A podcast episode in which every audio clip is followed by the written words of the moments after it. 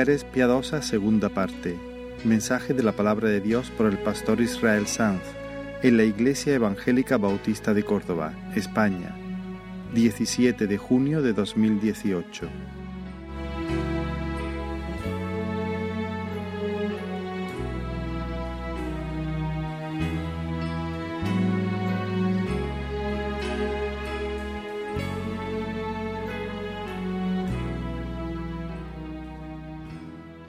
Vamos a orar una vez más. Señor, bendice tu palabra en esta mañana. Necesitamos, Señor, oír tu voz, necesitamos tu consejo, necesitamos la ayuda de tu Espíritu para hablar, para hablar convenientemente, para oír convenientemente también. Por eso bendícenos, Señor, paséate en medio de nosotros. Bendice, Señor, nos acordamos también de, de, David Peralvo, Señor, ahí predicando en Jerez, de Rubén predicando en el Laurel. Señor, del resto de tus siervos, Señor, en todo lugar, abriendo tu palabra, Señor, y, predicando delante de ti y de parte tuya, Señor. Te pedimos que tu buena mano, Señor, tú, tú puedas, Señor, prosperar tu palabra en esta mañana, hacerla, Señor, eh, glorificarla en nuestros corazones, en el nombre de Jesús. Amén. Muy bien. El instrumento más útil en las manos del diablo es alguien que se llama a sí mismo cristiano y sin embargo vive de espaldas al señorío de Cristo. Canta el domingo al Dios fiel y sin embargo el lunes miente en su trabajo. Y al mismo tiempo el instrumento más precioso en las manos del Señor es alguien que se goza de ser cristiano y luego en medio de la semana combate contra el pecado, mortifica el pecado. Ver a José, por ejemplo, huyendo de la esposa de Potifar que quiere dormir con él, entrar en una relación ilícita, es algo precioso, es, un, es algo que, que respalda el testimonio, la confesión. Pero cuando, hermanos, cuando Satanás consigue que los que invocan el nombre del Señor vivan vidas perfectamente normales como el resto de las personas, entonces el diablo consigue una gran victoria. La única, la única cosa que, que, él, está satisfecho, el diablo me refiero, cuando lo único que nos diferencia con, con los incrédulos es lo que hacemos el domingo por la mañana. Por lo demás, bueno, básicamente vidas iguales. Estamos diciendo en estas últimas semanas que el Evangelio de Cristo es sabiduría de Dios, el Evangelio es bueno, es poderoso, es eficaz, pero los incrédulos no lo aprecian. Para ellos el Evangelio es un discurso más en la feria de las religiones. No tienen ojos para ver la belleza del Cristo crucificado, de la palabra de la cruz. Pero aunque ellos no conocen la doctrina, sí pueden notar, sí pueden advertir los cambios en nuestra conducta. ¿Ves la diferencia, no? Ellos no ven la belleza de la doctrina, pero sí notan los cambios en nuestra conducta. Por seguir la, la ilustración que di en el último mensaje, y parece que llamó la, atención. Ellos no conocen la dieta, pero sí notan que hemos adelgazado. Y pueden decir, ahí va, María Jesús Palacio debe ser buena. Lo es. Nosotros no podemos predicar el Evangelio con, nuestra, con nuestro ejemplo, con nuestra conducta.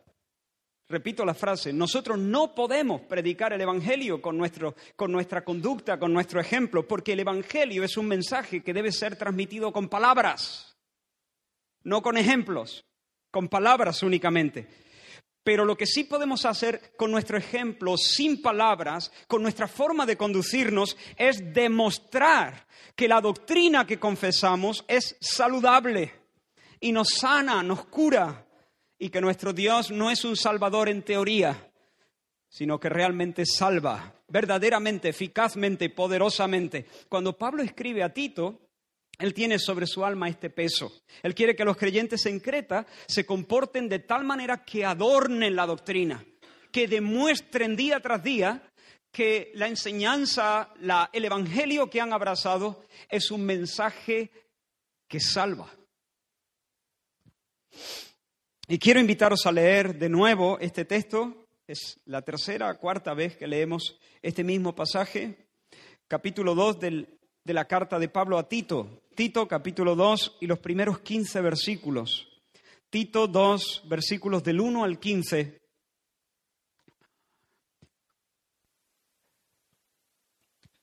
Y dice la escritura, pero tú habla lo que está de acuerdo con la sana doctrina, que los ancianos sean sobrios, serios, prudentes, sanos en la fe, en el amor, en la paciencia. Las ancianas asimismo sean reverentes en su porte, no calumniadoras, no esclavas del vino, maestras del bien, que enseñen a las mujeres jóvenes a amar a sus maridos y a sus hijos, a ser prudentes, castas, cuidadosas de su casa, buenas, sujetas a sus maridos, para que la palabra de Dios no sea blasfemada. Exhorta asimismo a los jóvenes a que sean prudentes, presentándote tú en todo como ejemplo de buenas obras en la enseñanza mostrando integridad, seriedad, palabra sana y irreprochable, de modo que el adversario se avergüence y no tenga nada malo que decir de vosotros. Exhorta a los siervos a que se sujeten a sus amos, que agraden en todo, que no sean respondones, no defraudando, sino mostrándose fieles en todo, para que en todo adorne la doctrina de Dios nuestro Salvador porque la gracia de Dios se ha manifestado para salvación a todos los hombres, enseñándonos que renunciando a la impiedad y a los deseos mundanos, vivamos en este siglo sobria, justa y piadosamente, aguardando la esperanza bienaventurada y la manifestación gloriosa de nuestro gran Dios y Salvador Jesucristo, quien se dio a sí mismo por nosotros para redimirnos de toda iniquidad y purificar para sí un pueblo propio celoso de buenas obras. Esto habla y exhorta y reprende con toda autoridad. Nadie te menosprecie. Hasta aquí hemos visto los requisitos exigidos en el capítulo 1 a los líderes cristianos. Este es el quinto mensaje de esta serie que hemos llamado un llamado a la piedad basada en la carta de Pablo a Tito. Y en el capítulo 1 vimos los requisitos exigidos a los líderes cristianos y luego eh, pasamos a ver las instrucciones a los hombres, primero a los hombres mayores, luego a los hombres jóvenes. Y en el último mensaje de esta serie, hace dos semanas creo, o tres, consideramos las exhortaciones a las mujeres mayores de la congregación. Déjame que os las recuerde muy rápidamente. Pablo manda a Tito que enseñe a las ancianas a ser reverentes en su porte. Pero no se está refiriendo a su aspecto.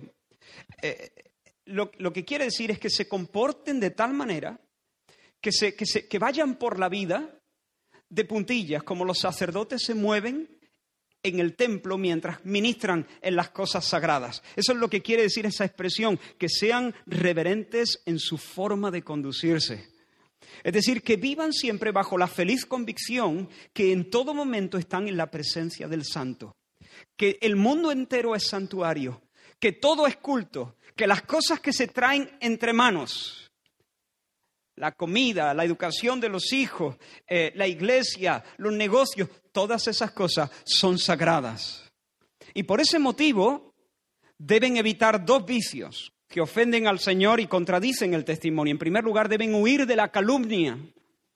Y, esta palabra calumnia no solamente hace referencia a un testimonio falso que se dice para hacer daño, sino a un testimonio, aunque sea verdadero, pero que es difamatorio. El chisme, la difamación también están dentro de esa categoría. La mujer que ama cubre las vergüenzas de otro, cubre las faltas de los demás, pero la que solo sabe amarse a sí misma las difunde. Una mujer cristiana honra el Evangelio cuando usa su boca con sabiduría, con prudencia, con discreción. Honra el Evangelio cuando sabe guardar secretos, cuando huye del chisme, cuando mortifica la lujuria que la impulsa a cotillear. Y de esa manera hace que el Evangelio luzca hermoso. Y por otra parte, las mujeres, no solamente las mujeres mayores, no solamente deben huir de la calumnia, también deben huir, deben evitar estar enganchadas al vino, a la bebida. Una mujer de Dios debe ser moderada, templada, dueña de sí misma. Y, podríamos decir eso no solamente en relación al vino o a cualquier tipo de, de bebida embriagante. Podemos decir que adorna la doctrina una mujer que no es esclava del Facebook o de los ansiolíticos o de las compras compulsivas o de la comida y el picoteo, o de las series televisivas.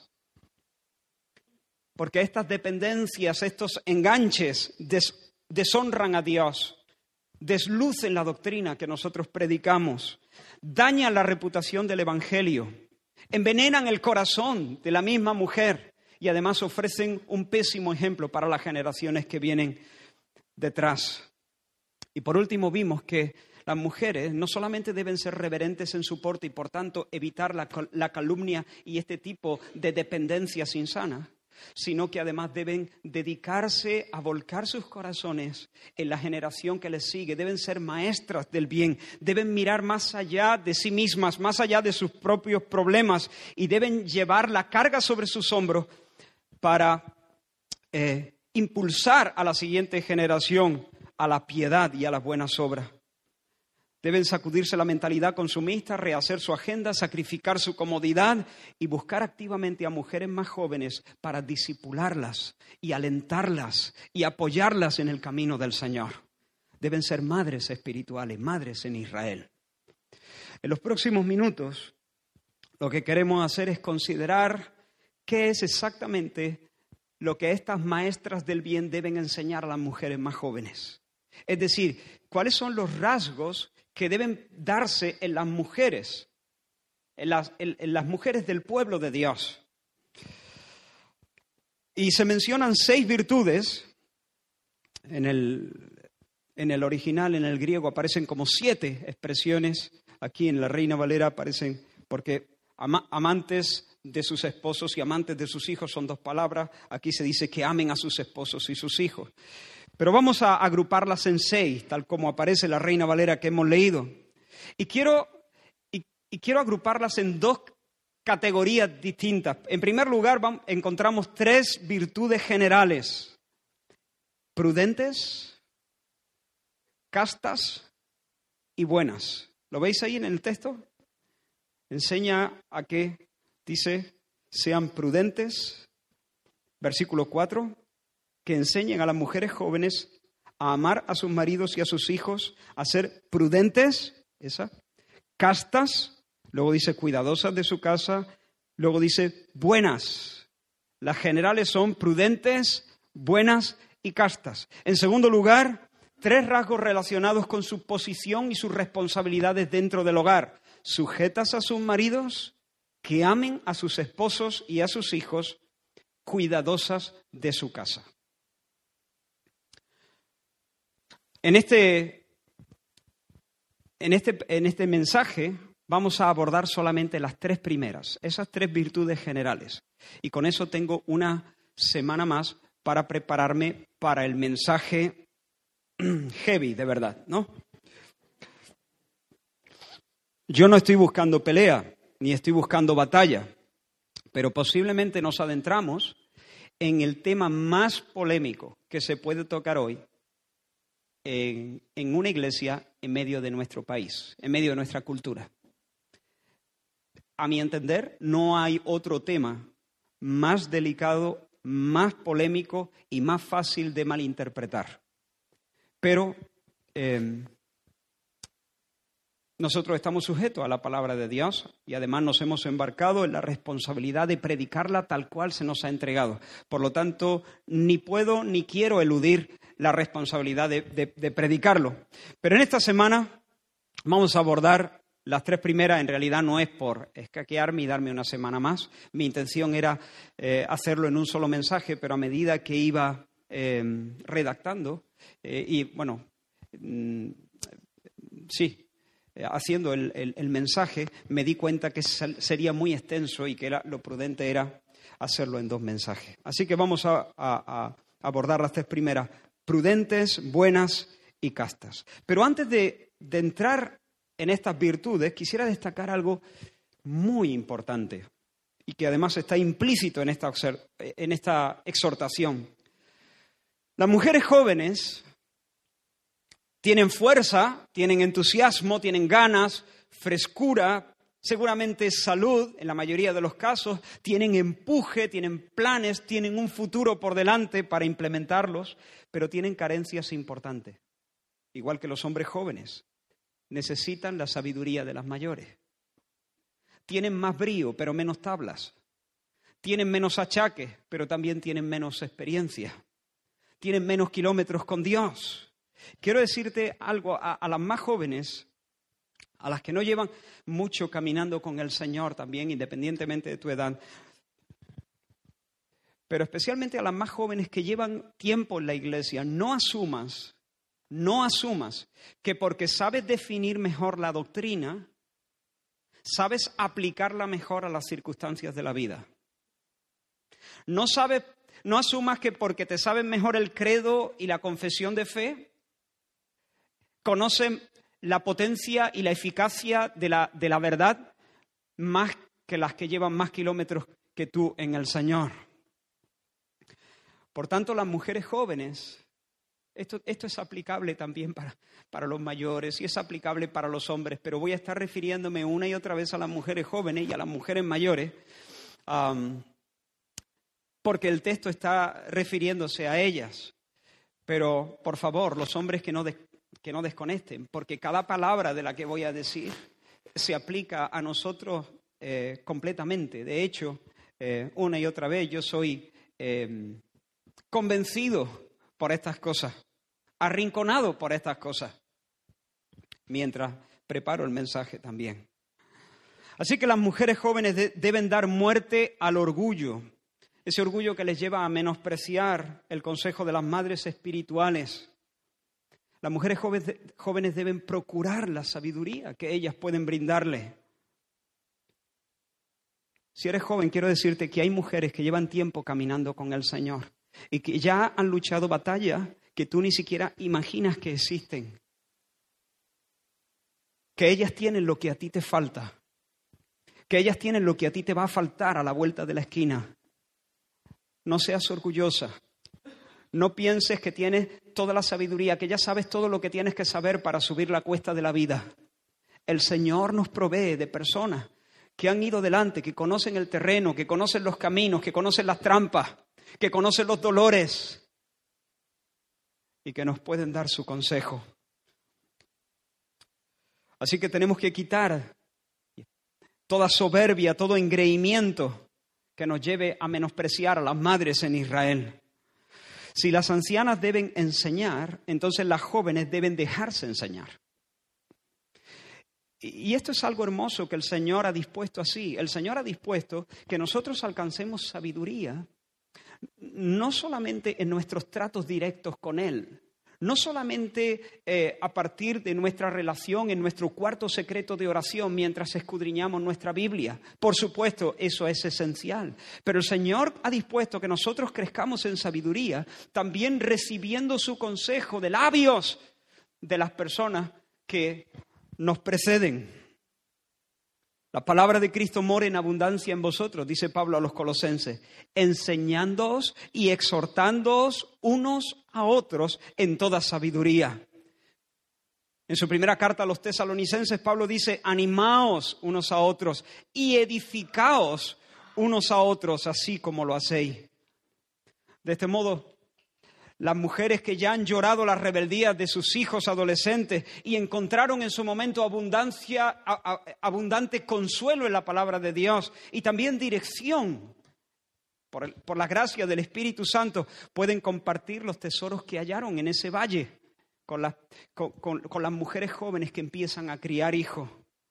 Así que muchachas, apreciad el consejo de vuestras madres. No solamente buscad el consejo de vuestras madres. Conectaos con mujeres maduras, mujeres de Dios, que lleven sobre sí las marcas de haber caminado con el Señor y que conozcan su Biblia, eso sí, que conozcan su Biblia, que conozcan su Biblia, mujeres que conozcan su Biblia, porque claro, si no vas a dar el consejo bíblico, ¿qué consejo vas a dar? ¿Lo que te contaban tus abuelos? Maldito el hombre que confía en lo que le contaban sus abuelos. Lo voy a decir de una manera más bíblica. Maldito el hombre que confía en el hombre. Únicamente cuando lo que nos decían nuestros abuelos, únicamente cuando la tradición se ajusta a los criterios y los parámetros bíblicos, es válida. Así que busca, busca mujeres mayores que conozcan a su Dios y que conozcan la Biblia Conéctate con ella, pídele su consejo. Cultiva un oído dócil, un espíritu manso, un corazón moldeable, enseñable. La palabra del Señor nos dice en Proverbios 19, escucha el consejo y recibe la corrección.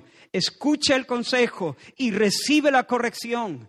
Escucha el consejo y recibe la corrección para que seas sabio en tu vejez. Y puedas llegar a ser también maestra del bien. Ahora entramos en las tres virtudes generales. ¿Qué deben entonces enseñar las mujeres mayores y maduras a la siguiente generación de cristianas? Prudencia, castidad y bondad. Prudencia, castidad y bondad. Esta es la tercera vez que, encontramos el término prudente en este texto que hemos leído.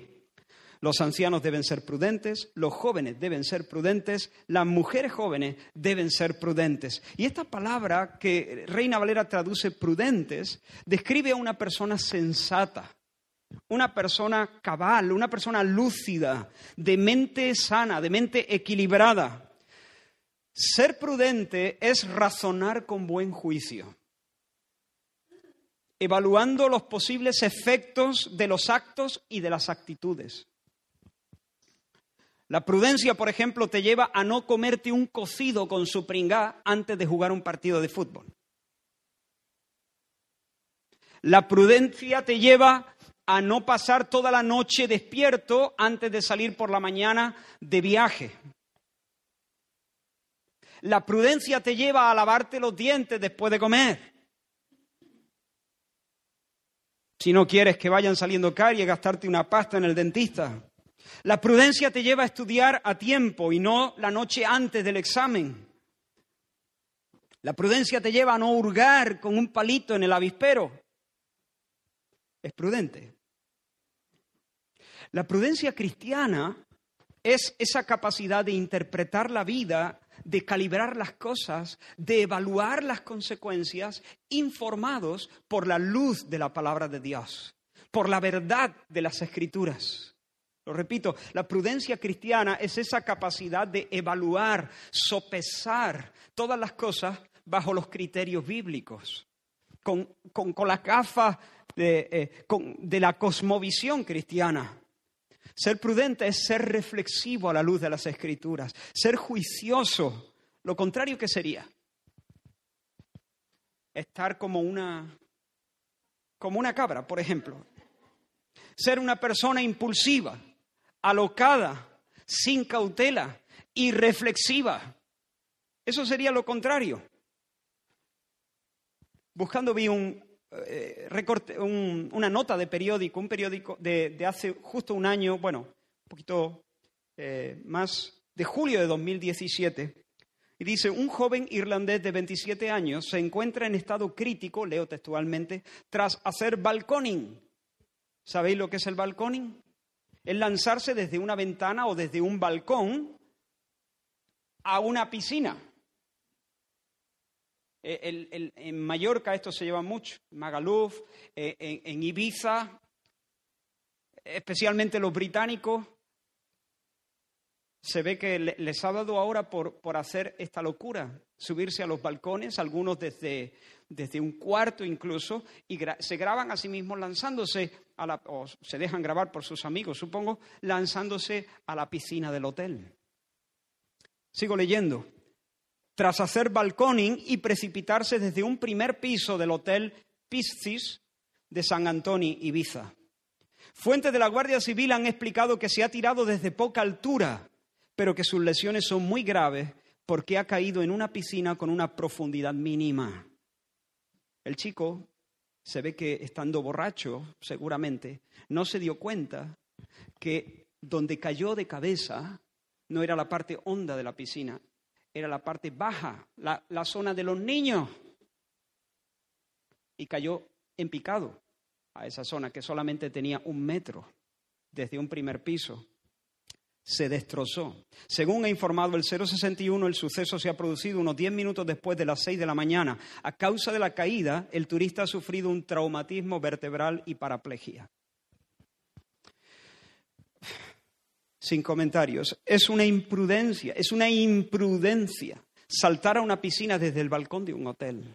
Hay que estar borracho, hay que estar totalmente inconsciente, como una cabra, como un cencerro para actuar así. Sin embargo, aunque, claro, esto es algo muy exagerado, pero aunque no de esta manera tan exagerada, desde todas las partes, se, nos, se, está invitando a esta generación, especialmente a los jóvenes, a hacer balconing de alma, balconing espiritual, a vivir la vida loca, como decía una canción, a tirarnos en plancha, a tirarnos en la piscina, a fluir, a dejarnos llevar, a dar rienda suelta a nuestros impulsos y apetitos, a escuchar nuestro corazón. Oye tu corazón, pero qué tontería es esa. A dejar que los sentimientos tomen el mando se nos invita a sacar los pies de cuando en cuando del plato, ya habrá tiempo para reflexionar y para pensar. Se nos invita a, tomar todos los trenes, a tirar por la ventana la cautela. Carpe diem, aprovecha el momento. Hay que hacer lo que pide el cuerpo, ya habrá tiempo de reflexionar. Y esta vida loca se nos vende como la única vida que realmente es feliz, emocionante, alegre, verdaderamente libre, pero es justo lo contrario.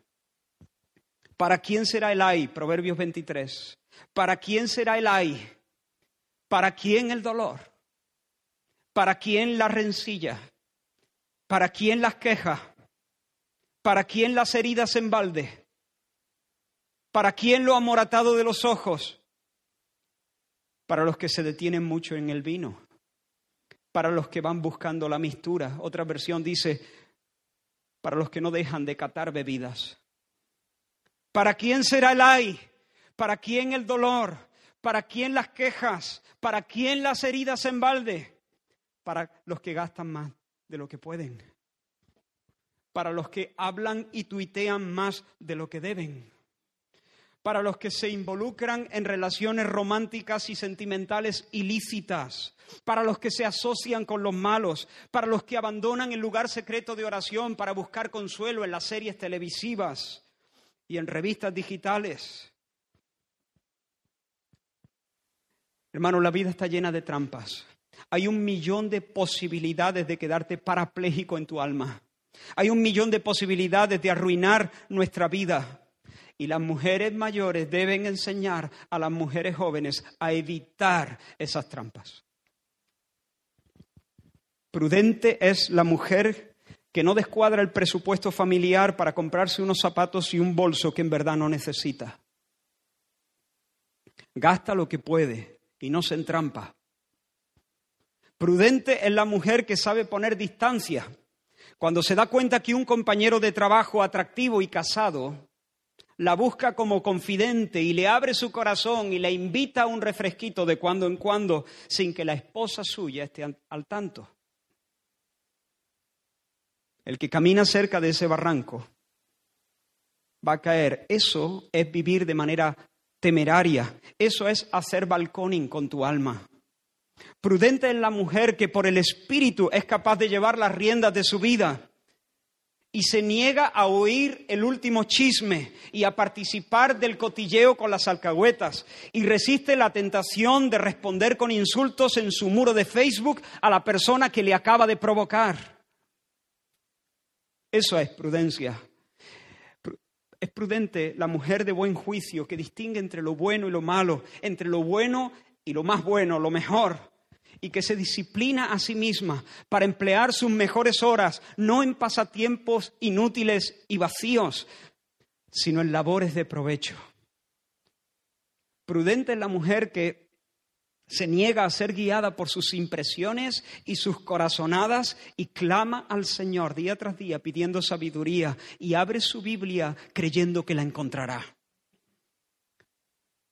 Prudente es la mujer que se niega a enredarse en negocios turbios que no están claros y trabarse en amistad con los malos y con personas que irrespetan a Dios y maquinan maldades. Se niega a abandonar su familia en manos de cualquiera para ser alguien en el mundo empresarial cuando no habría necesidad. Vivir haciendo balconing puede parecer emocionante. Puede que por un momento uno sienta libertad, uno se sienta libre flotando en el espacio. Pero el que hace balconing no flota, cae. Puede pensar que flota durante unos segundos, pero en realidad está cayendo. Y esa ilusión de libertad acaba súbitamente cuando el cuerpo se estrella contra las baldosas. El mundo por todas partes les está diciendo a esta, a esta generación de mujeres y de hombres, salta. Por eso se necesitan madres espirituales. Se necesitan madres espirituales que les enseñen prudencia, prudencia, que les muestren cómo funciona la vida, que les muestren cómo funciona el mundo como Dios lo creó, que les digan que la piscina tiene poca profundidad y que el salto al vacío nunca va a acabar bien. Así que mujer, eres joven, necesitas consejo. Hay caminos que prometen mucho, pero luego te lo quitan todo. No te fíes de tus sentidos. Escúchame, en el nombre del Señor, no te fíes de tus sentidos. No te fíes de ti mismo, de ti misma. No te fíes de ti misma. No te fíes de ti misma. No confíes en tu prudencia. Busca el consejo del Señor. Y busca el consejo del Señor, que no solamente te viene directamente cuando tú estudias tu Biblia, sino también mediado a través de los labios de mujeres que han caminado con el Señor durante tiempo y que han experimentado también fracasos, pecados, dolores y consuelos y el perdón del Señor y el fortalecimiento del Espíritu Santo. Apégate al consejo de la palabra del Señor para que no termines en la UCI como ese chico de 27 años. En segundo lugar, las ancianas deben enseñar a las mujeres a ser castas. Castas. ¿Qué es castidad? Esta palabra quiere decir pureza de corazón pureza de corazón, pureza de mente. Una pureza interna que se traduce en un comportamiento limpio, en un comportamiento decente, pudoroso, digno. La mujer casta es aquella que cultiva una mente limpia y que por lo tanto abre su corazón dándole la bienvenida a todo lo que es santo y todo lo que es virtuoso, pero se resiste a darle cabida a cualquier cosa que es torcida, que es sucia, que es impura. Y hermanos, vivimos en una sociedad sensual, donde se fomenta la lujuria y se exhibe sin pudor la desnudez. Y se celebra el libertinaje. Vivimos en una cultura saturada de juegos de seducción, saturada de juegos de seducción donde todo parece seducción. Tú vas conduciendo y tienes a tu derecha y a tu izquierda cientos de carteles. Seducción, seducción, seducción, seducción, seducción, seducción, seducción. Hay seducción en la mirada, hay seducción en, la, pose del cuerpo, hay seducción en la ropa que porta o la que no porta, precisamente. Hay seducción por todas partes. Una cultura erotizada en la que el sexo y el amor romántico se presentan como si fuera el manantial de la vida y la fuente de la dicha. No lo es, no lo es.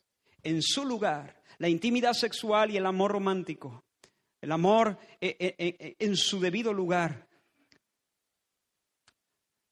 da, tiene, lleva consigo un enorme placer, pero no es la fuente de la dicha. Vivimos en una cultura pornográfica donde la desnudez se exhibe en pleno día. Buena parte de la ropa, especialmente de ellas, especialmente, no únicamente, pero sí especialmente de ellas, y esto está bien pensado, no se diseña para enmarcar el rostro y realzar su belleza. No se diseña para cubrir, se diseña para exhibir para sugerir y para provocar. Las películas y las series televisivas fomentan la fornicación y el adulterio. Eso sí, se, adornan estos actos inmorales con una excelente banda sonora que nos pone el vello de punta. Y allí, sentados en nuestro sofá o en la butaca del cine, nos, estamos viendo cómo se nos sitúan un par de amantes que son los protagonistas de las causas más nobles. Y mientras vemos su historia y mientras vemos, les vemos eh, conectar sus vidas y sus sentimientos, somos arrastrados a pensar que sería imposible la felicidad si no consumaran su amor contra todos los prejuicios y las barreras sociales. Y sin embargo, deberíamos habernos dado cuenta hace ya varios minutos que todo eso es repugnante ante los ojos de Dios, que todo eso es sucio ante los ojos de Dios. Y que yo no estoy aquí por obligación, estoy por entretenimiento. Y no debería escoger un entretenimiento donde lo que me divierte o lo que me entretiene disgusta el corazón de Dios.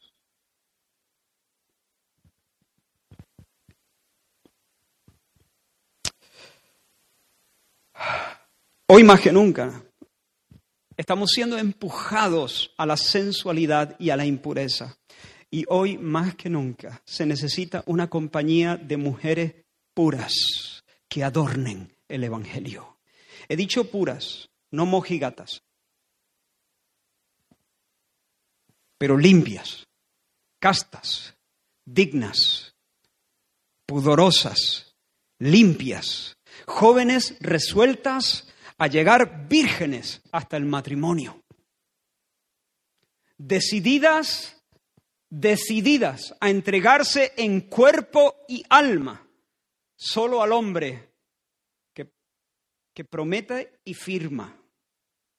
Que promete y firma, porque aquí lo, lo importante es el papel. El papel es lo que importa. El amor se sustenta sobre la firma. Es la firma lo que sostiene el amor. El mundo está diciendo lo contrario. El papel no es lo que importa. Lo que importa es la promesa, no, lo que importa es el papel. O si no, la próxima vez que te compre una casa no pidas la escritura, el papel no importa. El papel no importa. No, no, no, tú vas a decir, no, no, lo que importa es el papel en un sentido. He dicho una frase un poco, habría que matizarla mucho, yo lo sé, la he dicho un poco de forma provocativa. Por supuesto, el amor. Pero ¿qué pasa si el amor se apaga? ¿Qué pasa si a lo largo de los años, eh, por diferentes situaciones de la vida, diferentes sufrimientos, frustraciones, se enfría el amor? Todavía está el pacto, todavía está la promesa, todavía hay un pacto y por cuanto hay un pacto, todavía está la base sobre la que recuperar el amor perdido y alimentar el amor que se ha enfriado. Jóvenes resueltas a conservarse vírgenes. ¿Para qué? Para ser unas... No, para entregarse en cuerpo y alma al hombre de Dios que les prometa y firme amor y compromiso hasta que la muerte rompa el vínculo.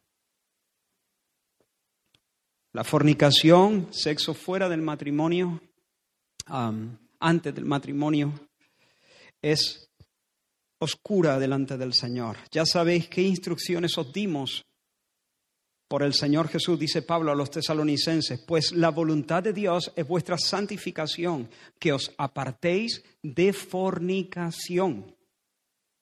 Y el adulterio también, que cada uno, sigue diciendo el texto, de vosotros sepa tener su propia esposa en santidad y honor, no en pasión de concupiscencia como los gentiles que no conocen a Dios.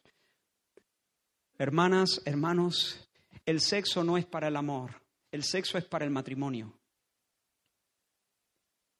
Es que nos amamos ya.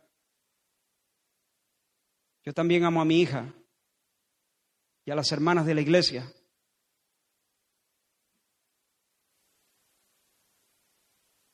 Y no me voy con ninguna de ellas. El sexo no es para el amor, el sexo es para el matrimonio. Dios inventó el sexo para que los esposos, él y ella, pudieran expresarse de una manera única la realidad de su unión en una sola carne, para que el uno al otro pudiera decirse, comunicarse, somos uno, estoy completamente comprometido contigo, estoy exclusivamente comprometido contigo, estoy permanentemente comprometido contigo. La intimidad sexual es más que autoexpresión con el propósito de conseguir placer. Es más bien la donación de uno mismo para la alegría y la satisfacción del otro. La intimidad sexual es un descentrarse en la que imitamos a Dios Trino, amando desde la eternidad hasta la eternidad. Y solamente en el territorio de la entrega se siente la dulzura y el placer intenso que el Señor ha, provisto que tengan las relaciones sexuales en el marco del matrimonio. Voy a repetir eso. Eh, eh, eh, lo voy a decir de otra manera. Si uno conoce el sexo y todos sus placeres fuera del marco, del sagrado marco del matrimonio, lo que conoce es una patética sombra de lo que Dios ha dispuesto que el sexo sea. Ese sexo malo, ese, e, e, ese sexo eh, de tercera división. En realidad, todos esos placeres con los que Hollywood flipa son calderilla al lado de la experiencia satisfactoria y placentera que Dios ha dispuesto que el esposo y la esposa disfruten bajo la mirada y la sonrisa de Dios en el contexto de un pacto hasta la muerte. No nos debe dar vergüenza de decir esas cosas.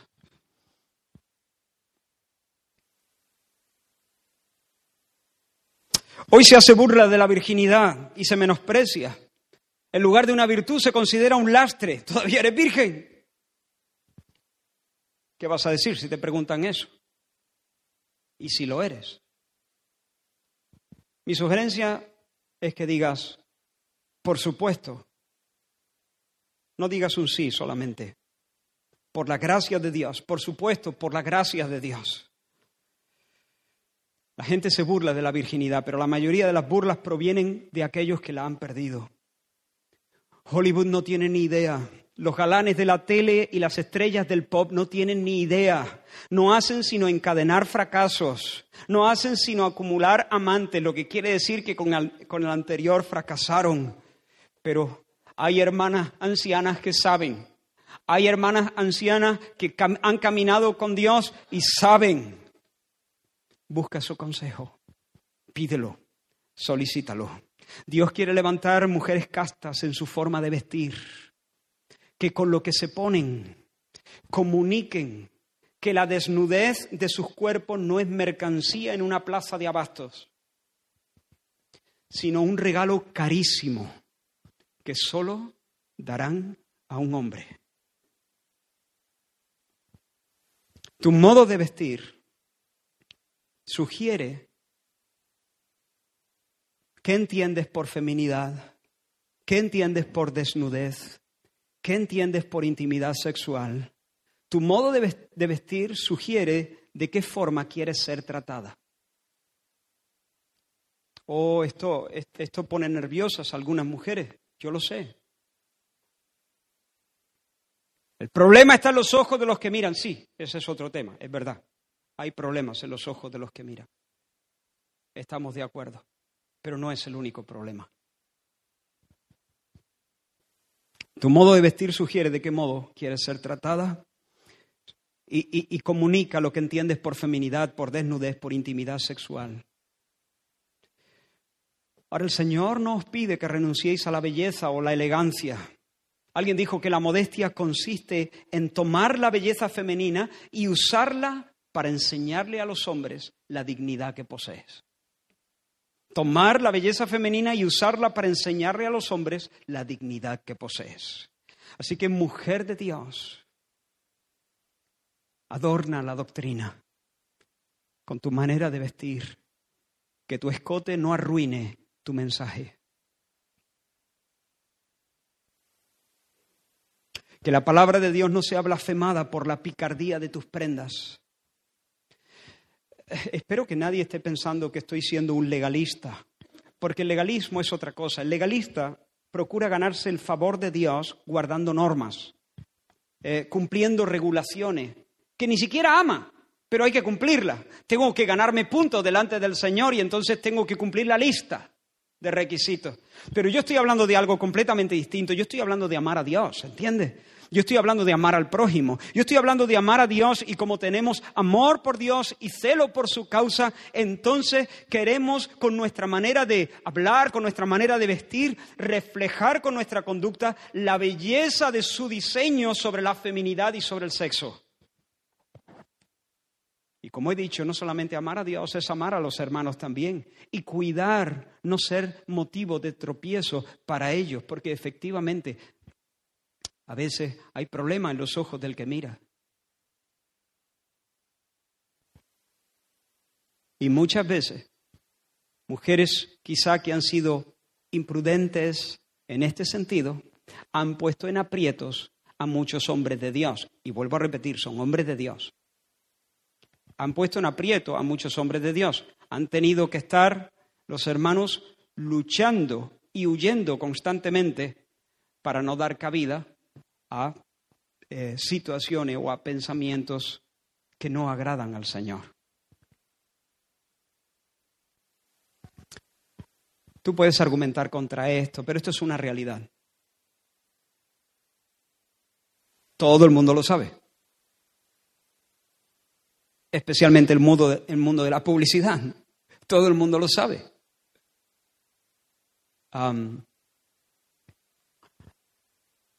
¿Cuáles son los hombres aquí que quieren guardarse puros en su corazón para el Señor, que quieren evitar la entrada de ningún pensamiento, eh, digamos, lascivo? Espero que todos, ¿no?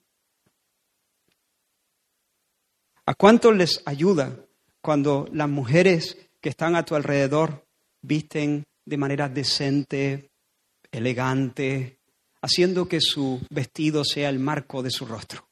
¿A quiénes les ayuda? Es una realidad. Así que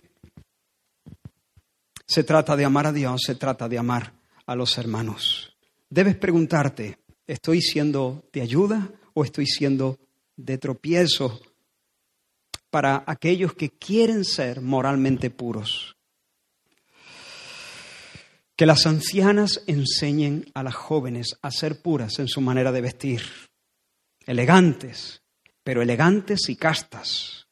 Entre vosotras podéis hablar de todo esto con, confianza. Yo creo que no es mi función, no es la función de los pastores, ni siquiera creo que es la función de los varones, a menos que sea tu, hija. Pero las mujeres mayores pueden hablar con las más jóvenes y las mujeres más jóvenes deberían escuchar con oído dócil hablar de estas cosas. Vosotras podéis hablar con confianza sobre el escote y la abertura de la falda o la anchura de las sisas o el tiro del pantalón o la talla del pantalón. Vosotras os podéis decir las unas a las otras, hijita, necesitarías un par de tallas más.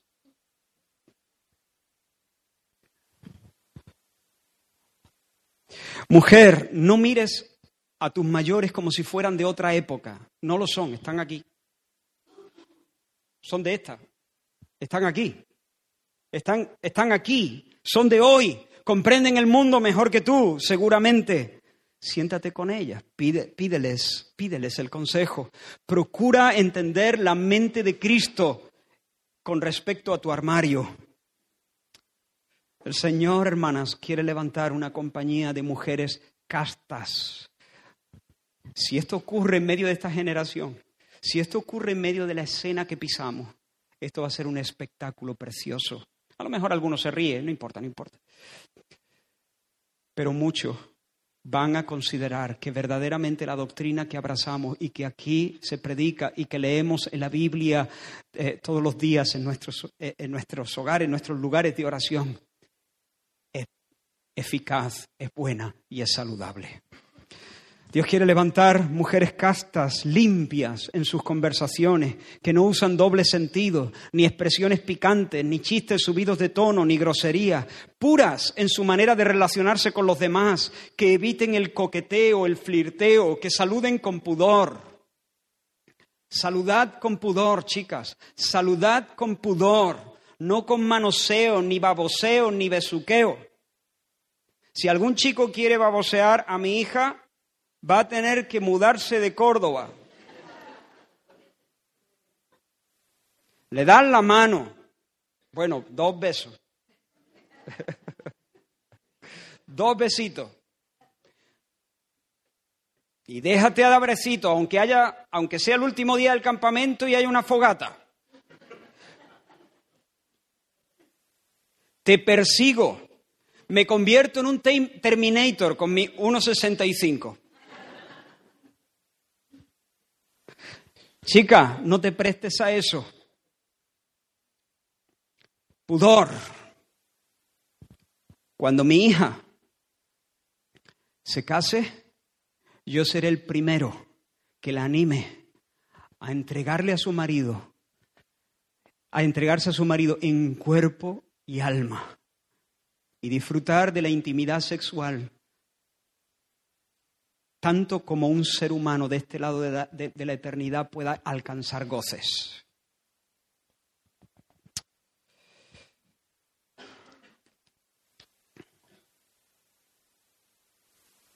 Las mujeres jóvenes necesitan ser advertidas de los peligros de intimar con compañeros, lejos de la cobertura de sus esposos.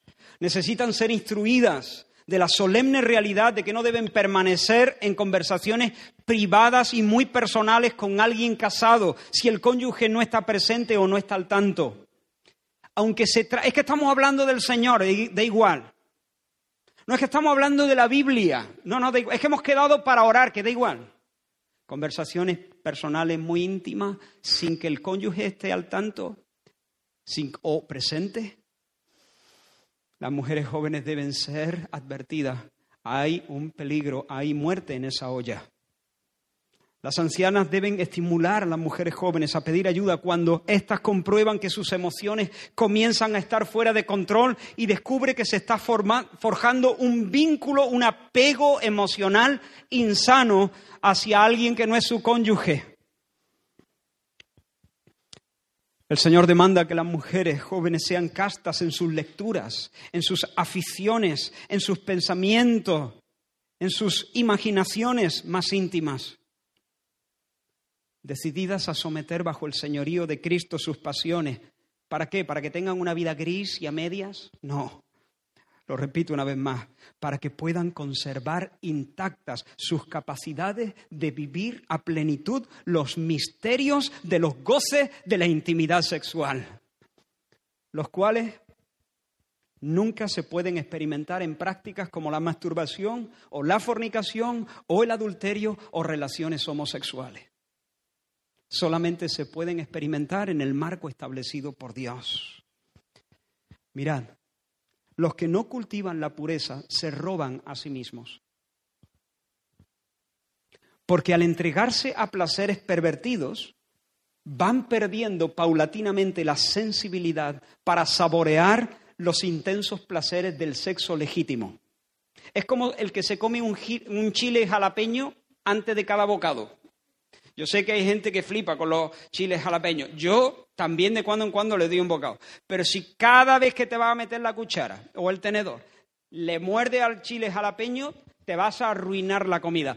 Porque todo lo que vas a, todo el sabor que va a llenar tu boca, a menos que seas ya un máquina, yo creo que los mexicanos en ese sentido son unas máquinas, ya están, están acostumbrados a eso, que son capaces de distinguir los sabores para mí, desde mi ángulo, es arruinarse la comida. Porque entonces, a partir del bocado del chile, lo único que tú notas es el sabor picante de ese, de ese chisme, de ese chile. Bien, Cuando tú te involucras en cosas que son pervertidas y que no dan en el blanco del diseño divino, ¿sabes lo que estás haciendo? Arruinarte para el placer sexual. Sabotearte para el placer sexual. Cada vez que tú te entregas a la masturbación, por ejemplo, o a la pornografía, te estás cortando las alas, te estás saboteando, te estás minando, estás robándote la posibilidad de experimentar todo lo que Dios ha preparado para ti en el futuro, en el marco de una relación legítima. Por tanto, que las ancianas enseñen a las jóvenes a que sean prudentes y a que sean castas. Y la tercera cosa, en tercer lugar, a ser buenas, buenas, bondadosas, dice otra versión, amables. Y esta se trata de una disposición interna y una disposición libre, voluntaria, de ser amable, misericordiosa y servicial. Amable, misericordiosa y servicial. Es decir, la disposición interna de ser un canal de gracia para otros. Jerry Bridger escribió, la benevolencia entraña un sincero deseo de hacer felices a los demás.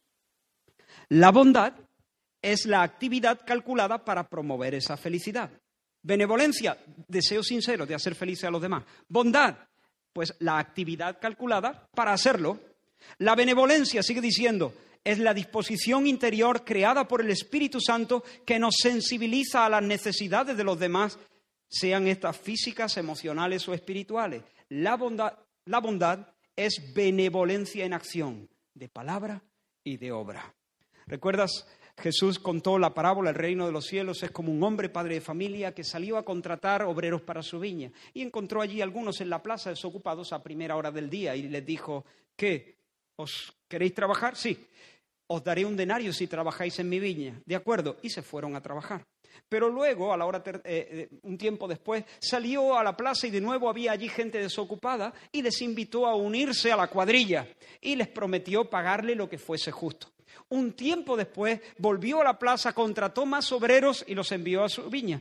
Pero cuando faltaba una hora para soltar el tajo, el padre de familia volvió otra vez a la plaza y vio a algunos desocupados y los contrató y les dijo, yo daré lo que sea justo. Cuando llegó, cuando, echaron el, el cierre de la jornada, él le dijo a uno de sus criados, ve y paga el jornal a cada uno de los obreros, pero comienza a pagarles a los últimos que han llegado. Así que llegó al primero y le pagó, había trabajado solo una hora, los otros llevaban toda la jornada, ocho o diez horas trabajando, y le pagó un denario. Cuando los primeros que llevaban, que llevaban todo el día trabajando desde primera hora vieron que le acababa de pagar un denario al último, dijo, se, se frotaron las manos, dijeron, uh, si este que ha trabajado una hora, un denario, empezaron a hacer matemáticas, pero se llevaron una sorpresa cuando el jefe, el, padre de familia, fue pagando a todos un denario y a ellos les dio un denario tal y como les había prometido al principio. Entonces se enfadaron y dijeron, pero, pero esto, esto no es justo. ¿Cómo, ¿Cómo es posible que le pagues a él un denario que ha trabajado una hora y a nosotros nos den lo mismo habiendo trabajado ocho o nueve veces más? Y él dijo, amigo, esto no es injusto. Yo te estoy pagando a ti lo que te prometí tú y yo convinimos en que trabajaría por un denario y un denario es lo que yo te estoy dando. Eso se llama justicia. Pero te molesta, te molesta de verdad que yo sea bueno con este. Contigo estoy siendo justo, pero con este estoy siendo especialmente bondadoso. Así es Dios, bondadoso, bondadoso. Dios es bueno, Él hace salir el sol sobre los justos, pero también lo hace salir sobre los injustos y envía lluvia sobre los campos de sus enemigos. Él da pan al que come, Él da sueño al que duerme, a sus hijos, pero también eh, en la mayoría de los casos a sus enemigos. Esa bondad de Dios es una mezcla entre misericordia, gracia y paciencia. Misericordia es compasión hacia los que están afligidos. Gracia es favor, benevolencia hacia los que solo merecen castigo. Y paciencia es esa virtud por la que Él sostiene a quienes le provocan y retiene el castigo a los que están pecando contra Él una y otra vez. ¿Recuerdas a Dorcas? Tabita, Gacela Lucas nos habla en el capítulo 9 del libro de Hechos. Y dice, ella abundaba en buenas obras y en limosnas que hacía. Otra versión dice, se dedicaba por entero a hacer buenas obras y a socorrer a los necesitados. Cuando ella murió, todas las viudas se juntaron. Y dice la escritura que cuando Pedro llegó a ellas, le rodearon las viudas llorando y mostrando las túnicas y abrigos y vestidos que Dorcas les hacía cuando estaba con ellas. Esta mujer Dorcas, Gacela, era una discípula de aquel que anduvo haciendo bienes. Y porque era discípula del Señor Jesús, ella también había caminado haciendo bienes. Vivió por elección entre las viudas, entre mujeres sufrientes y sin recursos. Y como la mujer de Proverbios 31 alarga su mano al pobre y extiende su mano al menesteroso. Y compartía su dinero y daba ofrendas y les hacía vestidos a las viudas. Cuando Gacela nació, todo el mundo reía y ella lloraba. Cuando Gacela murió, todos lloraban y ella reía. gracias a Dios, en este, en este punto, y, felizmente para esas viudas, todavía no había acabado Gacela de hacer las buenas obras que el Señor había preparado para ella, y por eso la resucitó. Tabita, levántate. Y se levantó. Pero hermanos, ser buena es mucho más que hacer vestidos para las viudas. Porque, y estoy terminando, Bondad no es simplemente hacer vestidos para las viudas o hacer un trabajo para otros. Y quiero que prestes atención aquí, porque si el trabajo no brota de un corazón lleno de buena voluntad, entonces no es bondad, es trabajo, solo, trabajo solo. Podemos centrarnos en la tarea y perder de vista a la persona. Pero lo que Dios nos pide es que seamos buenos y por lo tanto nunca perdamos de vista a la persona. La esposa puede cumplir sus deberes sin que haya en ella una disposición interna de ser un instrumento de gracia y un deseo íntimo, sincero, de promover la alegría y la felicidad de su esposo y de sus hijos. Puede seguir haciendo la comida, pero la puede seguir haciendo de mal humor, irritada, frustrada, con un sentimiento creciente de fastidio. Eso no es bondad, eso es trabajo. Pero hermanos y hermanas, en una cultura tan consumista, tan individualista y tan egocéntrica como la nuestra, y no quiero cargar las tintas, también hay señales de la gracia de Dios ¿eh? en nuestra cultura, no todo es negro. Pero tenemos que reconocer que es una cultura cada vez más consumista y más individualista y más egocéntrica. En una cultura así es fácil encerrarse en uno mismo y vivir para nuestro buche. Y es una tentación endurecer nuestro corazón hacia los demás y convertirnos en una persona poco amable, incluso mezquina, tacaña, egoísta.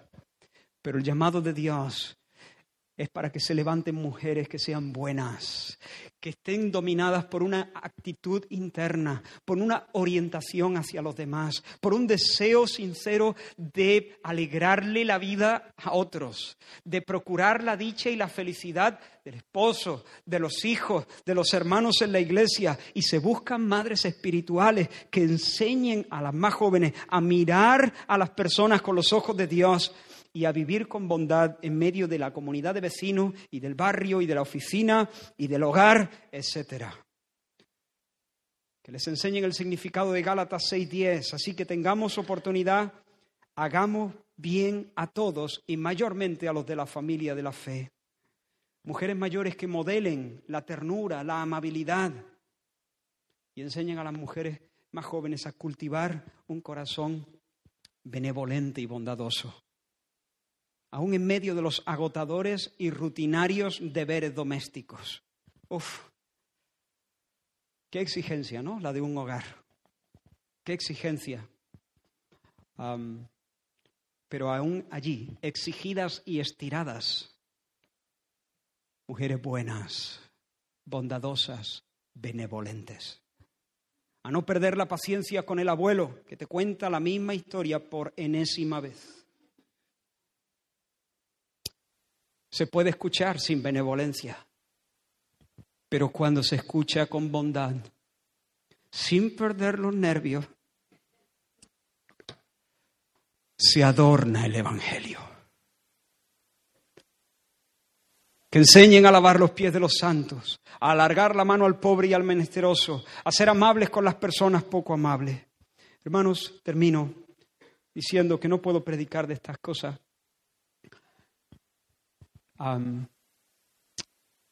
sin sentirme convencido de pecado. Mientras preparaba el mensaje me acordé de un, de un evento que tuvo lugar la semana pasada mientras fui al instituto, cuando fui al instituto a recoger a, Elías. Y hay una conserje, hay una conserje, una mujer eh, que está allí de conserje. Oh, ¿Qué diré? es una persona muy especial. Cada vez que abre la boca es para gritar, insultar, tratar con menosprecio, eh, no puedo ver su corazón, pero sus palabras son desagradables, hirientes con los niños, ¿no? Y entonces, cuando nosotros salíamos, había unas chiquitas que estaban ahí en el patio y se dirigió a ellas de tal manera que me molestó profundamente la manera en que se había dirigido a las chicas, ¿no? Y yo reconozco que me dio coraje, ¿no? Y le dije a Elías, no, es algo así, ¿no? Sin, le dije algo así. No, no, en estas circunstancias a esta gente hay que pararle los pies. Buenamente, sin decirle, sin, pero decirle, tranquila. Usted hábleme a mí como yo le hablo a usted, con respeto. Sigo pensando lo mismo, sigo pensando que esa instrucción estuvo bien, pero no sé si él lo notó o no. En ese momento no había bondad en mi corazón hacia la conserje. Yo estaba dando un consejo, pero reconozco, me vino mientras redactaba el mensaje esta, esta imagen, ¿no? Que mi corazón, mi, mi, corazón se había estrechado contra ella. Eh, hubiese querido que pasase el director por allí para avergonzarla públicamente, para encararla, para hacerle ver, y no digo que no haya oportunidad ni haya ocasión para, para llamar la atención a alguien así. Por supuesto que la hay, pero con bondad, con buena disposición, con otro ánimo, con otra actitud, con otra meta. Bondad. Así que no puedo hablar de estas cosas sin sentirme convencido de pecado. Y tal vez haya aquí personas que han sido convencidas de pecado. En realidad todos si nos examinamos bien, porque no hay nadie prudente y limpio y casto y puro y bueno, bueno, sino el Señor Jesús. Todos nosotros podemos ver, si nos arrimamos a la luz, podemos ver faltas, pecados, manchas en nuestra conducta, en nuestros corazones. Pero quiero anunciarte para, antes de dejar este lugar, dos cosas. El Evangelio, bueno, una cosa, el Evangelio. Dos cosas, hay perdón y hay gracia, hay capacitación divina. Hay perdón, porque Él, el prudente, que nunca eh, vivió como un necio, siempre vivió como un sabio, sensato, cabal, Él murió como si hubiera vivido como un necio haciendo balconing. Él, el casto, el limpio, murió pagando el precio de nuestras impurezas y de nuestras lascivias. Él, el bueno, murió pagando el precio de nuestra miseria y de nuestras malicias, para que nosotros ahora podamos recibir el perdón de Dios y que Dios nos mire como si nunca hubiéramos pecado. Pero no solamente eso, en virtud del sacrificio de Cristo, no solamente hay perdón para los que se arrepienten de sus pecados y confiesan que Jesús es el Señor y creen en la obra que Él ha hecho, mediando entre Dios y nosotros en la cruz del Calvario. No solamente hay perdón, hay capacidad, porque Él, el prudente, el limpio de corazón, el puro de corazón y el bueno, viene a vivir en nosotros por el Espíritu Santo. Él nos renueva y nos da la mente de Cristo y pone su espíritu en nosotros para que ahora podamos vivir como antes no podíamos vivir, para que ahora podamos vivir en prudencia, en bondad y en pureza. Así que si tú estás aquí y nunca has experimentado el perdón del Señor, tómate esta palabra muy en serio. Cree en el Señor Jesucristo. Arrodilla tu alma a sus pies. Cree en su sacrificio en favor de los pecadores. Él resucitó y su resurrección es el testimonio del Padre de que su sacrificio fue aceptado por el cielo. Y Él resucitó y envió su Espíritu Santo para vivir en nosotros, Él en nosotros, haciendo Él en nosotros lo que es agradable delante de Dios. Vamos a orar. Gracias Señor. Gracias Señor por tu palabra. Levanta Señor una generación de mujeres así. Levanta una generación de hombres así que podamos, Señor, mostrar en medio de, este mundo la gloria, la hermosura, la belleza de tu Evangelio. Ayúdanos como congregación local a ayudarnos unos a otros, a enseñarnos unos a otros, a amonestarnos unos a otros. Señor, que no nos molestemos cuando alguien nos llama la atención, que no nos molestemos cuando alguien se acerca a nosotros para aconsejarnos según tu palabra en el nombre de Jesús. Amén. Amén. Que el Señor os bendiga, hermano. Fija tus ojos en Cristo, tan lleno de gracia y amor. Y lo te